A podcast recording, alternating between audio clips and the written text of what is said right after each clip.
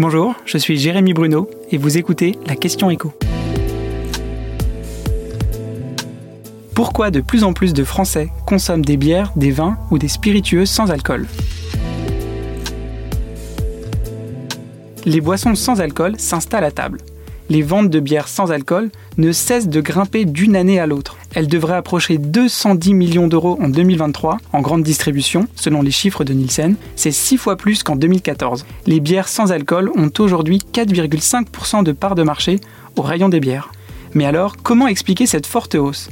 Ces bières sans alcool arrivent à convaincre des amateurs de bière qui souhaitent réduire leur consommation d'alcool et qui aussi ne veulent pas renoncer au caractère festif et convivial que l'on associe souvent aux boissons alcoolisées. Elles attirent également une clientèle nouvelle, des gens qui ne consomment pas d'alcool habituellement et qui peuvent désormais boire de la bière, sans oublier toutes les bières sans alcool aromatisées qui, elles, s'intéressent davantage aux consommateurs de soda. C'est aussi l'offre qui a beaucoup évolué ces dernières années dans les supermarchés. Tous les géants du secteur proposent maintenant des versions 0,0% de leurs grandes marques, grâce aux nouvelles techniques industrielles de désalcoolisation. On peut citer Heineken, Desperado, Garden, Stella Artois, Lef, Corona, Kronenbourg ou même Grimbergen. Des groupes régionaux comme la Goudal s'y sont mis aussi, pareil pour des petites brasseries artisanales.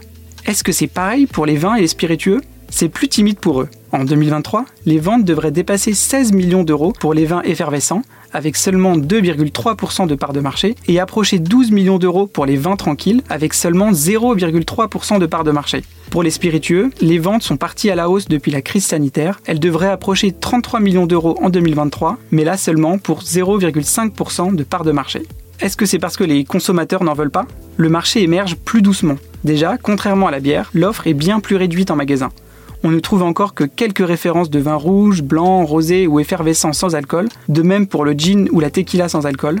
Aussi, elles sont rarement distribuées en supermarché. Par ailleurs, contrairement aux bières sans alcool qui sont vendues sous les mêmes marques que les bières normales, ce sont souvent de nouvelles marques, inconnues des consommateurs, qui développent les vins et les spiritueux sans alcool. On peut citer par exemple la marque Bloom pour le vin, qui a levé 8 millions d'euros en octobre 2023.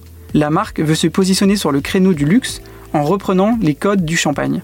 Selon l'Institut Cantar, 33% des foyers français ont acheté des bières ou des spiritueux sans alcool en octobre 2023. Merci d'avoir écouté la question écho, le podcast quotidien pour vous répondre à toutes les questions que vous vous posez sur l'actualité économique. Abonnez-vous sur votre plateforme d'écoute pour ne rien manquer.